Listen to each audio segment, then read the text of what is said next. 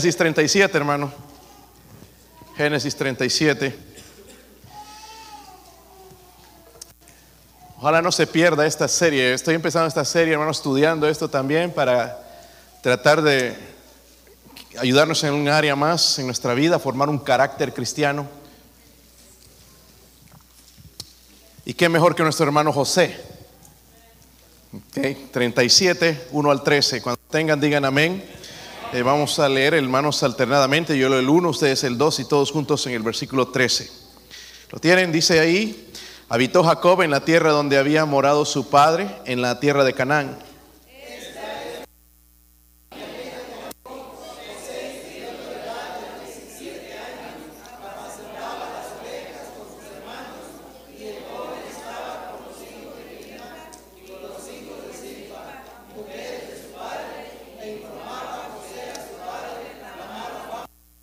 Y amaba Israel a José más que a todos sus hijos porque lo había tenido en su vejez y le hizo una túnica de diversos colores.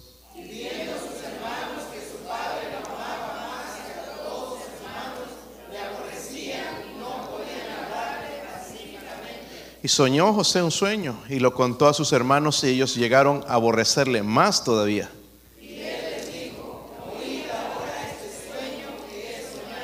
Y aquí que atábamos manojos en, en, medio del campo, y aquí que mil manojos se levantaba, mi manojo se levantaba y estaba derecho, y que vuestros manojos estaban alrededor y se inclinaban al mío.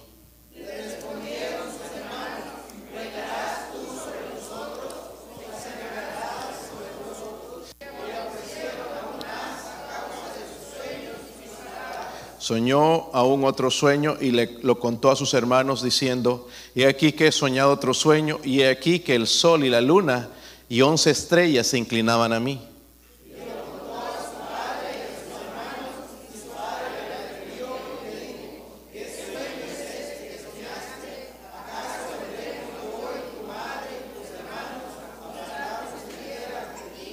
Y sus hermanos le tenían envidia, mas su padre meditaba en esto.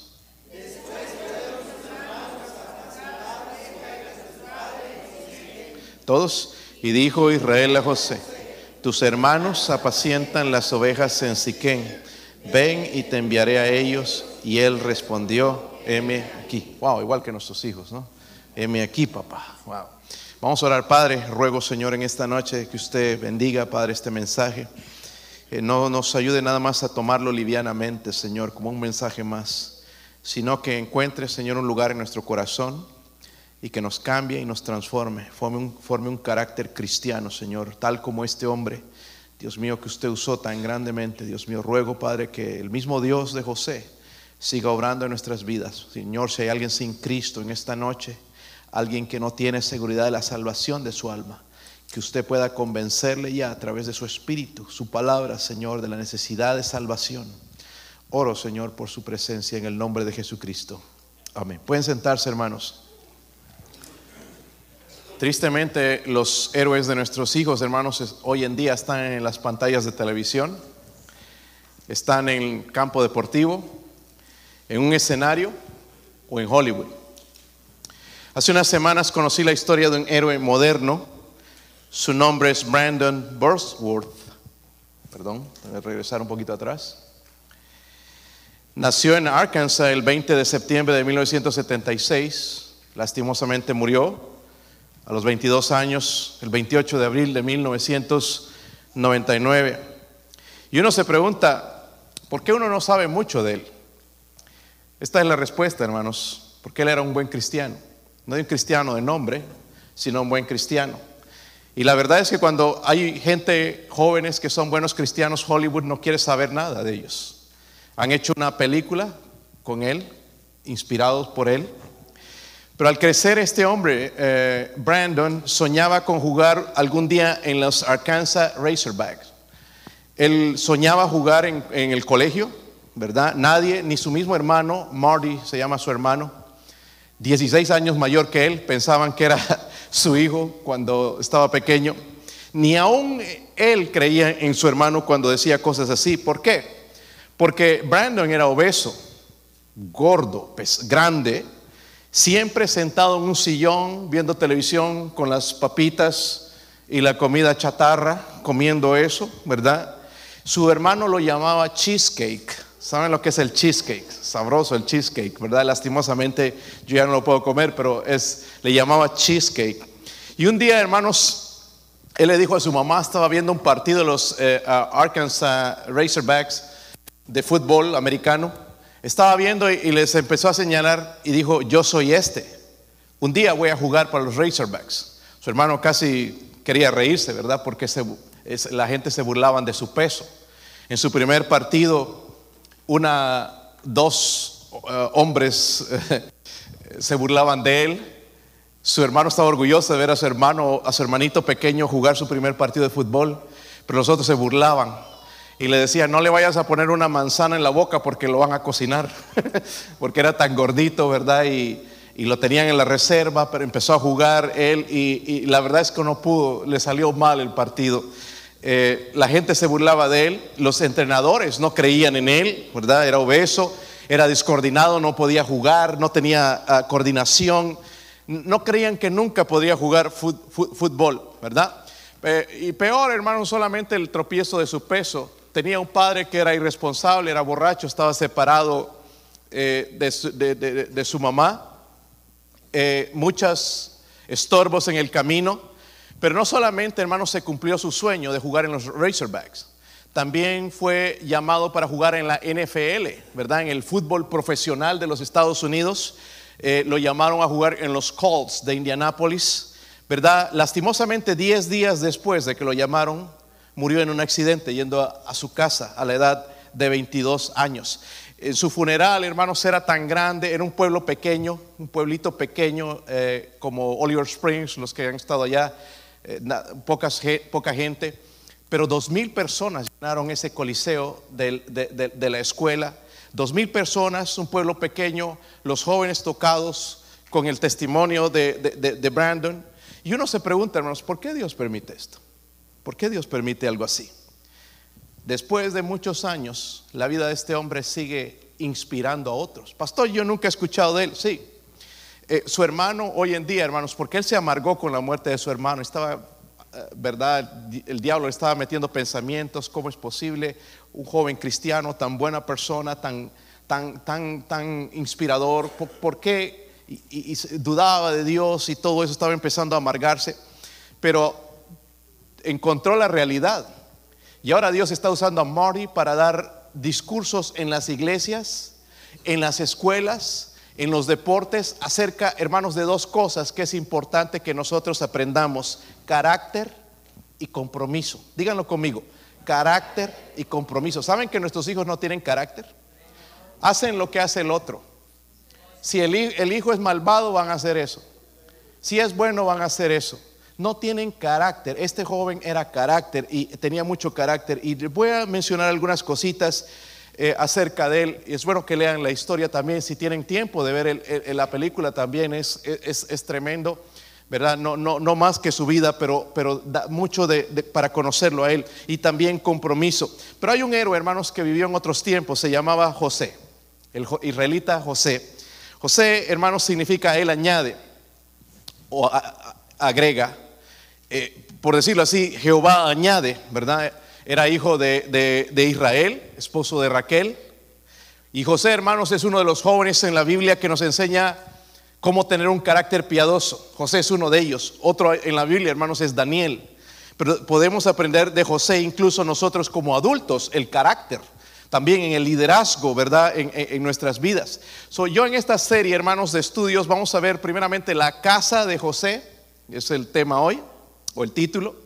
Vamos a hablar del compromiso de José, el cautiverio de José y el crecimiento de José. vamos a comenzar hoy con la casa de, José, su vida en su casa, en su hogar. No duró mucho ahí, ¿verdad? Vamos a ver lo que, lo, que pasó. Pero vamos a ver cuatro características eh, eh, de, de, José en su casa. Versículo 1 y 2. Otra vez, hermanos, volviendo allá al capítulo 37. Si ¿Sí lo tienen, hermanos. Dice ahí, habitó Jacobo en la tierra donde había morado su padre, en la tierra de Canaán. Esta es la historia de la familia de Jacob. José, siendo de edad de 17 años, apacentaba las ovejas con sus Hermanos, vamos a leer hasta ahí. Miren esto. La primera característica es esta. El joven, no esa palabra, sacrilegio. El joven qué? Trabajador. Dice, eh, ¿verdad? El versículo 2, la historia de la familia de Jacob, que después el Señor le cambió el nombre a Israel, ¿verdad? Le cambió el nombre a Israel. Si aquí tenemos la narración, dice que José, siendo de edad de cuántos? 17 años, es un joven, apacentaba las ovejas de sus hermanos. el trabajo de pastor, hermanos, era duro. ¿Ok? Nosotros ni, quizás tenemos ni idea, no sé si alguien aquí ha sido pastor de ovejas en el campo. Pero era un trabajo duro porque era trabajo en la intemperie, en el frío, en el calor. A veces habían bestias que querían comerse las, ovejas, tenía que ahuyentarlas, perseguirlas, como el caso de David a veces pelear, ¿verdad? Con oso, con leones que venían a, comerse las ovejas. O era, no había descanso, tenías que estar despierto. Mucho trabajo, mucho caminar para encontrar pastos para las ovejas. Pero José, hermanos, ya en ese tiempo ya hacía ese trabajo. ¿Están conmigo? ¿Sabe qué está haciendo un joven de 17 años en nuestros días? Videojuegos, teléfono, televisor máximo, pero no trabajando. ¿Verdad? Eh, no se ofendan, hermanos, pero es la verdad. Flojos. Lazy people. Lagartos. ¿Sabe cómo se introduce Dios en la Biblia, hermanos, en el primer versículo en la Biblia? En el principio creó Dios los cielos y la tierra. So Dios se va a introducir al mundo trabajando, creando, ¿sí o no? E, e, en el principio dice creó Dios los cielos y la tierra. Creó en ese tiempo, hermanos, hizo toda la creación, creó a Adán y Eva también, creó al hombre, ¿verdad? y Dios, hermanos, cuando creó a Adán, le va a dar la orden también de trabajar. ¿Sabían eso? ay pastor, yo pensé que era producto del pecado. No, no. Antes de que entrara el pecado ya tenía la orden de trabajar. ¿Sabe cuál era el trabajo de él? Cuidar el jardín y darle también los nombres a todos los animales que, veía en el jardín del Edén. So él ya tenía trabajo. Cuando hablamos de este joven, Brandon, se graduó, hermanos, de la universidad no solamente con un bachillerato, dicen en, en inglés, nosotros le llamamos licenciatura, ¿verdad? pero también sacó maestrías, estudió mucho. Llegó, hermanos, a, los Colts de, de Indianápolis. Tanto trabajo le costó el poder ganarse la titularidad. Llegó con muchas libras de más, hermanos, pura gordura. Y él lo puso en músculos, trabajando, levantándose temprano a las 5 de la mañana sonaba el despertador, se levantaba, se ponía de rodillas, oraba, leía la Biblia y se iba a trabajar. El gimnasio afuera, corriendo, eh, tratando de hacer esa gordura músculo. Lo logró. Por eso logró luego también un scholarship, ¿verdad? Que logró, hermanos, eh, de que la universidad pagara sus estudios. Al principio su madre, que estaba sola, tuvo que hipotecar la casa para poder pagar el primer año. Pero él se esforzó tanto se esforzó tanto que ya luego, logró, hermanos, que la universidad le pagaran gracias a que él estaba jugando en, el equipo de, fútbol. Pero cuando llegó a los Colts, le dice el, nuevo, su nuevo entrenador, tú vas a ser titular en nuestro primer partido. Y Brandon se rió. Wow. Dijo, that's funny, eso es gracioso. Gracioso, le dice el, entrenador. Eso es que es la primera vez en mi vida, dice Brandon, que algo que me resultó tan fácil. Y el entrenador fue muy sabio y le dijo, Brandon, puede que a mí me haya tomado unos segundos decir que eres, vas a ser titular, pero fueron años de tu arduo trabajo los que me dieron una razón para decirlo. Eres la prueba viviente de que cuando haces las cosas bien, suceden cosas buenas y lo has hecho todo bien. Años, años, horas de trabajo. El trabajo no es malo. Ahora, a propósito, hermanos, porque vemos que Brandon desarrolló lo suficiente para tener una oportunidad, ¿verdad? Trabajó lo suficiente. Eh, yo le digo, joven, tienes que ser un trabajador. Tienes que ser un trabajador. Ay, es que pastor hoy ya no quiere. Tienes que ser un trabajador. Tú no vas a vivir filmando YouTube ¿verdad? Haciendo videos. Tú no vas a vivir del gobierno. Tú tienes que empezar a ser trabajador. ¿Están conmigo, hermanos? Un buen trabajador. A propósito, ¿sabían que la oración es trabajo? Por eso la mayoría no lo hacen se van a la escuela sin orar, se van allá al mundo sin haber orado, sin haber pedido a Dios, buscando la bendición, y que, pero quieren que Dios los bendiga, tener buenas notas, jugar en el, en el equipo, ser la estrella, pero no buscan a Dios. Y esto también requiere trabajo, arduo trabajo. La, la, lectura de la palabra o el estudio de la palabra es trabajo. Por eso muchos no lo hacen. Porque es trabajo, ¿sí o no? Es trabajo estudiar la palabra de Dios. Mira, hermanos, por eso hay personas, quizás aquí también cayéndose, hermanos, por la flojera espiritual. Duros en el trabajo, hermanos, trabajan bien como mulas y le dan duro y fuerte, pero espiritualmente no, flojos. Flojos. Y esto lo va a llevar a una decadencia espiritual. Subemos, hermanos, a José, el joven, ¿qué? Mire, vamos formando nuestro trabajo, el joven. Miren, no podemos llegar más allá si no trabajamos. Podemos tener miles de conferencias aquí cada año, ¿verdad? Pero si usted no trabaja a solas con Dios, no vas a llegar nunca ni a la mitad. Tu trabajo, hermanos, comienza con Dios a solas. Aquí, por ejemplo, hermanos, esta mañana hablábamos de Pablo y Silas cantando a medianoche allá, ¿verdad? Tuvieron, hermanos, que pagar el precio de orar, de alabar a Dios y después Dios se manifestó. Primero tenemos que trabajar, orar y no solamente, hermanos, en esta semana, sino toda mi vida y Dios se va a manifestar tarde o temprano en nuestra vida. Amén. Es trabajo. La oración es trabajo. La lectura de la palabra es trabajo, pero tenemos que hacerlo. Si quieres ser bendecido, tienes que eh, orar y también leer la, palabra. Este joven, hermanos, todos los días estaba metido en la palabra de Dios. ¿Cómo tenía tiempo, pastor, para estudiar, para jugar fútbol, para practicar? Porque es, es trabajo.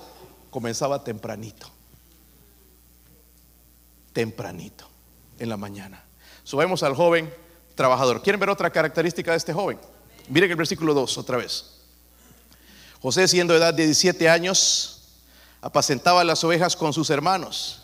Y el joven estaba con los hijos de Vila y con los hijos de Silpa, mujeres de Su. Lastimosamente sucedió ahí, ¿verdad? Algo incorrecto. Eso no era el plan de Dios, pero ahí estaba él, ¿verdad? Tratando de, de, de lo siguiente, dice aquí, informaba José a su padre de la mala fama de ellos. El joven trabajador, el joven diferente. Hoy todos nuestros jóvenes son iguales. ¿Cuál es más sinvergüenza? A ver. Pero este era diferente. El joven diferente.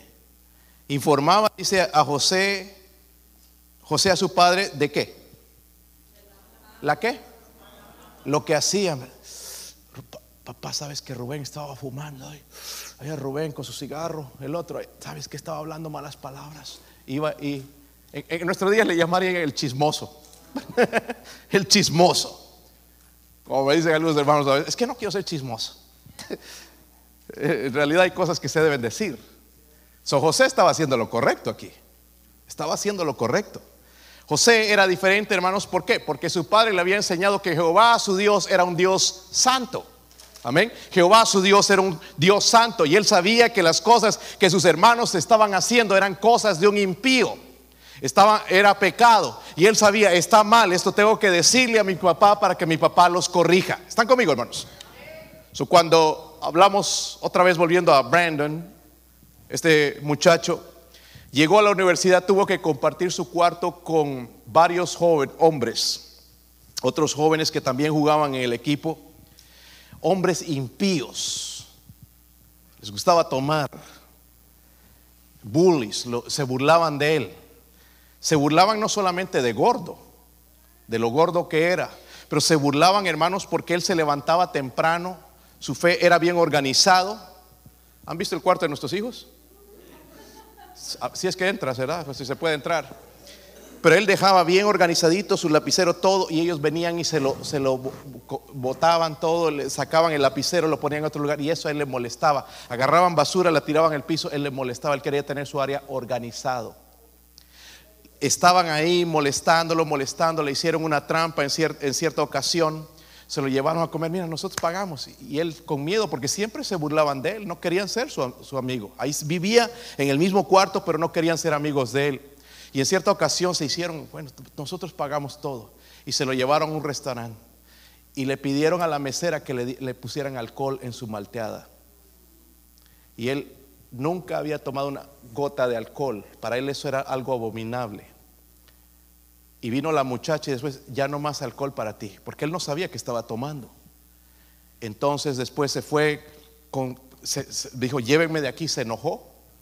Estaba grandote, lo hubiera podido pegar, pero siempre se controló su carácter increíble. No los agarró golpes ni nada. Llévenme, sáquenme de aquí. Se lo llevaron. Ahí en la lluvia se empezó a correr, correr por horas hasta que se bajara todo ese alcohol y ellos también se sintieron mal. Estos muchachos ya empezaban a ver el carácter de este joven y ellos también uno por uno empezaron a correr con él, ¿verdad? Y ya se empezaron a dar convicción, wow, lo que le hicimos, se empezaron a sentir mal por lo que le hicieron. Hoy nuestros jóvenes ya no se dejan influir con el mundo. Este joven, hermanos, influyó al mundo, igual que José, igual que Daniel, ¿verdad? Se burlaban porque no, era un buen futbolista, hermanos, pero él tenía su carácter piadoso, se levantaba temprano a orar, a leer su Biblia, y esto les molestaba a ellos. Luego, hermanos, el, el entrenador de los Razorbacks era cristiano y tenía estudios bíblicos en su casa. Y nada más era Brandon el que asistía. No asistía a nadie más. El único. Pero poco a poco, viendo estos, estos amigotes, hermanos, empezaron a llegar a los estudios bíblicos. Hasta que al final, hermanos, ya de la temporada, todos los jugadores estaban en los estudios bíblicos leyendo las escrituras. Después de los partidos, cuando ganaban, hermanos, se podían de rodillas a orar en medio del campo. Todo por la influencia de un joven que era diferente. Amén. Miren la influencia que puede tener un joven, el poder que puede tener un joven. Pero no, hoy día vamos a seguir al montón. Todos lo hacen, ¿verdad? Y no puedes influir a nadie. ¿verdad? hoy en día, hermanos, es difícil encontrar un joven diferente. Y se excusan diciendo, todos lo hacen, pastor, todos lo hacen. ¿Saben que Jesús advirtió acerca de ese camino, jóvenes? Él dijo en la Biblia, entrad por la puerta estrecha, porque ancha es la puerta y espacioso el camino que lleva a la perdición. Y muchos son los que entran por ella. Muchos son los que entran por ella, porque estrecha es la puerta y angosto el camino que lleva a la vida, y pocos son los que la hallan joven diferente. Un pero empieza con un joven, primeramente, pero también joven que ame a Dios. ¿Sí se puede hacer eso? O ya no tenemos más héroes modernos. Ojalá que uno de estos jóvenes sería, eh, podríamos escuchar una historia así. ¿Verdad? No las mismas historias, hermanos. Que se juntó, ya está viviendo por allá. ¿Verdad? Que hizo esto, que lo encontraron en una cantina borracho que lo encontraron ahí en la rumba bailando. Todo el mundo hace eso. Pero un joven diferente, que pueda impresionar, hermanos, en la iglesia, en su escuela. Este joven tiene algo diferente. Se van a burlar de ti. Y se van a burlar de ti, hagas o no hagas. Seas fiel o no seas fiel, se van a burlar de ti. Pero que vean, hermanos, como esto, el poder de Dios en esta persona porque el poder de Dios estaba sobre ese joven, porque él estaba puro, su corazón puro delante de Dios. So, vamos a ver la otra característica, el joven trabajador, el joven diferente. Miren el versículo 5 ahora. Si están ahí. Y soñó José un sueño y le contó a sus hermanos si ellos llegaron a aborrecerle más. Todavía lo odiaban estos hermanos, qué hermanitos, ¿verdad? Y, y dice el versículo 6, y les dijo, oíd ahora este sueño que he soñado y aquí que atábamos manojos en medio del campo. Y aquí que mi manojo se levantaba y estaba derecho, y que vuestros manojos estaban alrededor y se inclinaban al mío. Le respondieron sus hermanos, ¿reinarás tú sobre nosotros? ¿O señorarás sobre nosotros? Y le aborrecieron aún más a causa de sus sueños y sus palabras. Soñó aún otro sueño y lo contó a sus hermanos diciendo, he aquí que he soñado otro sueño, y aquí que el sol y la luna y once estrellas se inclinaban a mí. Y lo, contó a su padre y a sus hermanos. Y su padre le reprendió y le dijo, ¿qué sueño es este que soñaste? ¿Acaso vendremos yo y tu padre y tus hermanos a postrarnos en tierra ante ti? ¿Qué creen? Sucedió. Somos hermanos, el joven soñador. Díganlo conmigo, el joven soñador. Son las cosas no iban bien para José. En la casa lo odiaban, ahí en los versículos que leímos, hermanos, dice, lo aborrecían, no podía hablarle pacíficamente, llegaron a aborrecerle más todavía, le aborrecían aún más a causa de sus sueños y sus palabras y sus hermanos le tenían que, porque era superior. Mira, cuando tú vives para Dios te van a, vas a causar envidia aún en la casa si tus hermanos son mundanos, ¿verdad? Y de paso el papá le hace una, una túnica de colores, y lo odiaban más. Es que el, papá veía algo en este joven. La mano de Dios estaba sobre José, ¿sabían? ¿Cuántos jóvenes ustedes quisiera que Dios ponga su mano en ustedes? ¿Ninguno? Ok, aquí dos, tres, a ver, miren, hay, hay, yo creo que quieren la mayoría. No quieres vivir con la mano del diablo encima tuya, ¿verdad? ¿Cuántos quieren ver la mano de Dios? Empieza con un joven trabajador. ¿Qué, le dice a tu papá cuando le dice tirar la basura? Heme aquí, papá. Envíame otro mandado. un joven diferente. Sí, sí, joven, lees la Biblia en la mañana. Digo, ¿la lees tú? ¿Solo? ¿A solas con Dios? ¿Ya es disciplina en tu casa? ¿O en tu propia vida? Si quieres eh, eh, impactar a otros, tienes que ser diferente. ¿ok? No como el montón, dormilones, ¿verdad? Flojos. Tienes que ser diferente. Y estamos hablando, hermanos, del joven soñador. José era un soñador, hermanos, pero su sueño no era egoísta, ¿verdad? No era un sueño egoísta. Ah, era un sueño, hermanos, para la gloria de Dios. Dios iba a trabajar, iba a preservar vida, iba a usar a José en Egipto. Egipto, un país eh, pagano, diferente a él, ¿verdad? Y, con otra cultura, pero José iba a ser el, segundo en mando. Todo lo que José decía se iba a hacer. José estaba encargado de eso. Dios lo usó, ¿verdad?, para preservar la vida de su, de su, pueblo. Pero al mismo tiempo, Dios usó a José para que otras naciones pudieran conocer al Dios verdadero. Porque Egipto estaba lleno de dioses, dioses falsos.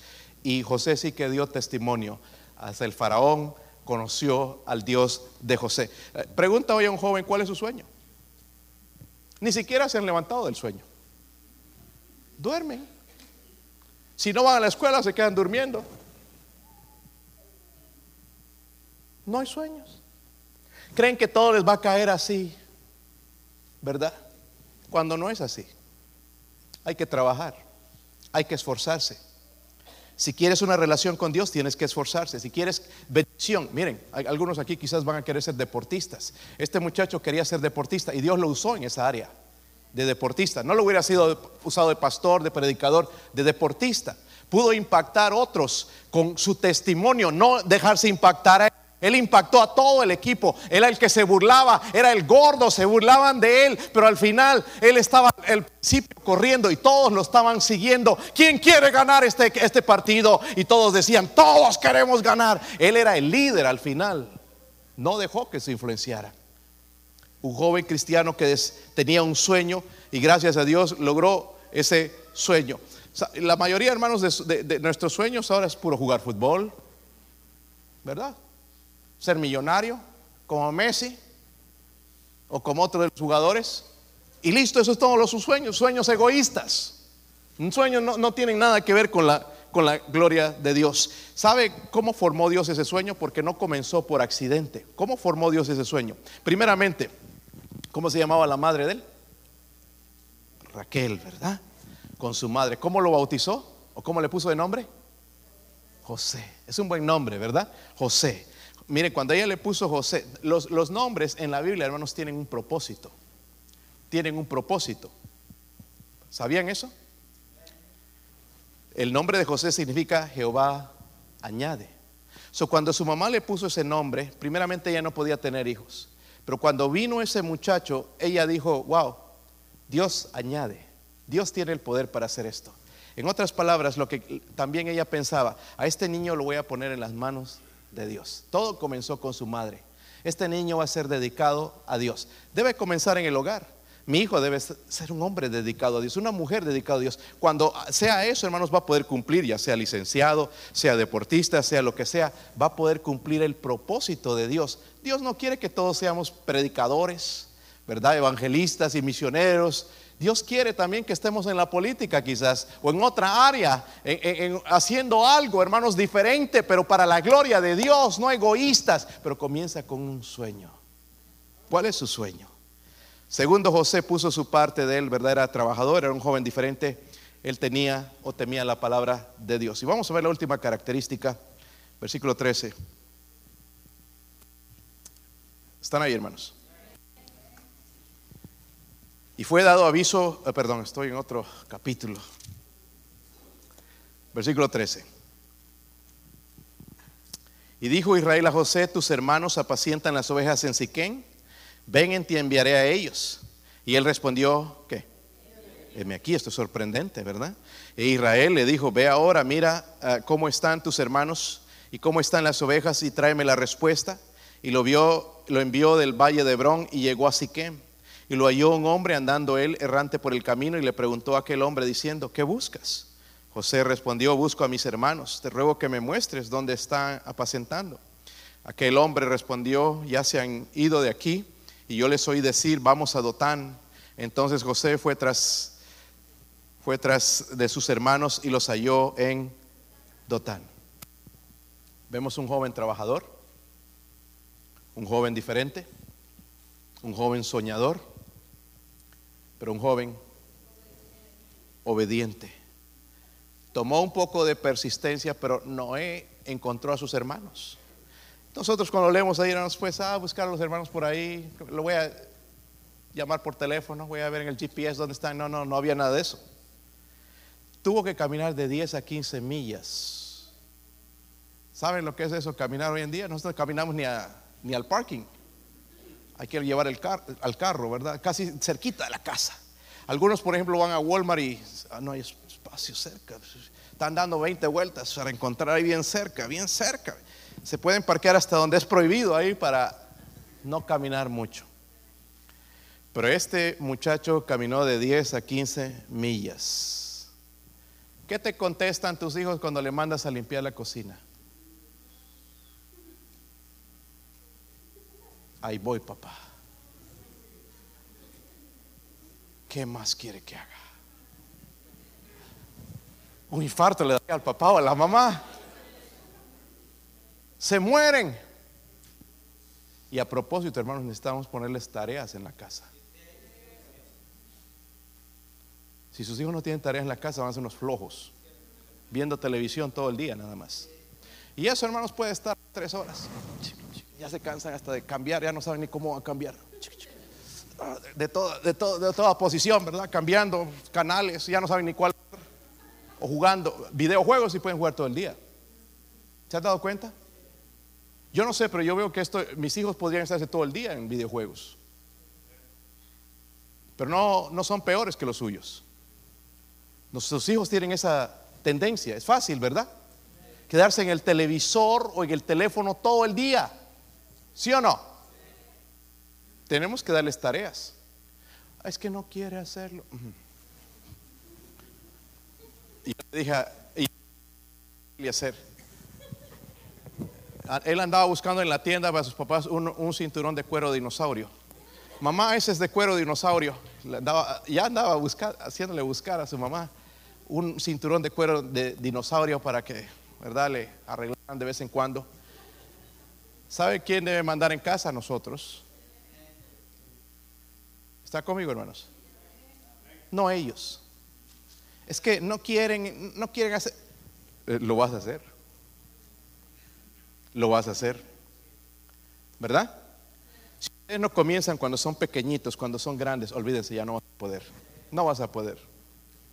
Vas a tener que llamar a un policía y yo he escuchado historias tan tristes, hermanos, de hermanos que han tenido que llamar a la policía porque ya no pueden con sus jóvenes.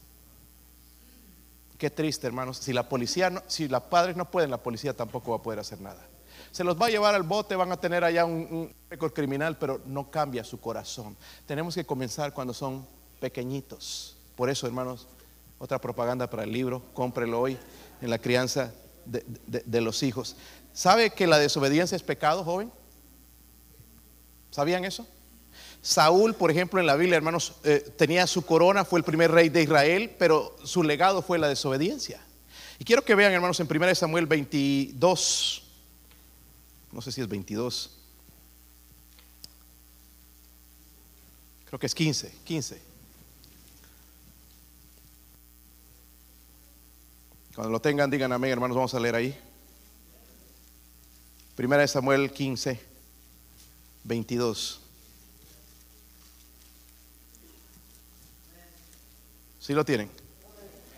Mire lo que dice, hermanos, en, el versículo 22. Ah, voy a saltarlo un poquito. Dice ahí, se complace Jehová tanto en los holocaustos y víctimas como en que se obedezca a la palabra de Dios. Noten la palabra ahí importante, obedezca. ¿Obedecen tus hijos? Obedezca. Ciertamente dice el obedecer es mejor que qué? Que los sacrificios. Porque a veces podemos estar viniendo y, pero no hay obediencia, ¿verdad?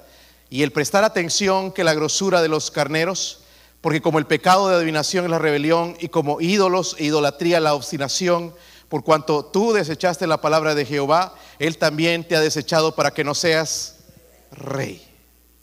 El legado de Saúl, desobediencia. Es pecado.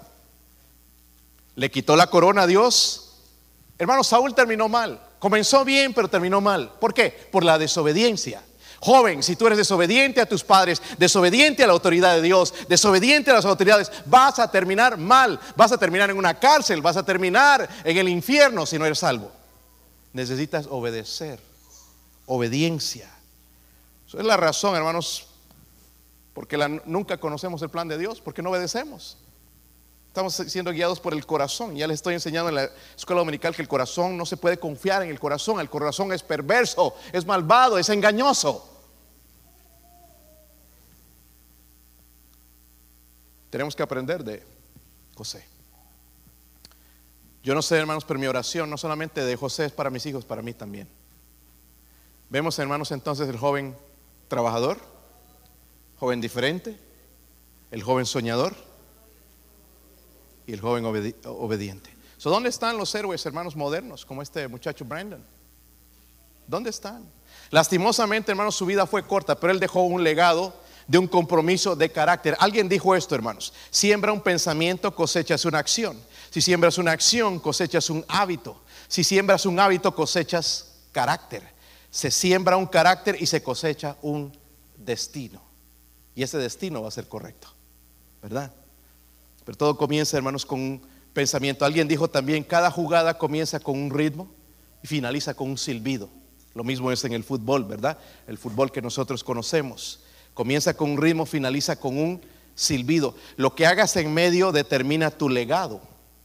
No lo, cuando ya terminaste, sino en medio, en medio del partido determina tu legado. Así que asegúrate, joven, de dar todo lo que tienes hasta que escuches el silbido.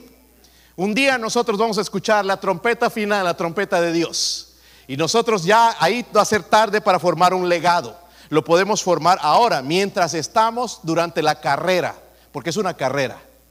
Y es donde nosotros tenemos que formar entonces ese carácter. Joven, debes dar lo mejor de ti mismo para Dios. Deberías dar lo mejor de ti para Dios. No le des las obras, dale lo mejor. Ese joven Brandon fue usado, José fue usado grandemente y vamos a seguir estudiando más de la historia de José. Vamos a ponernos de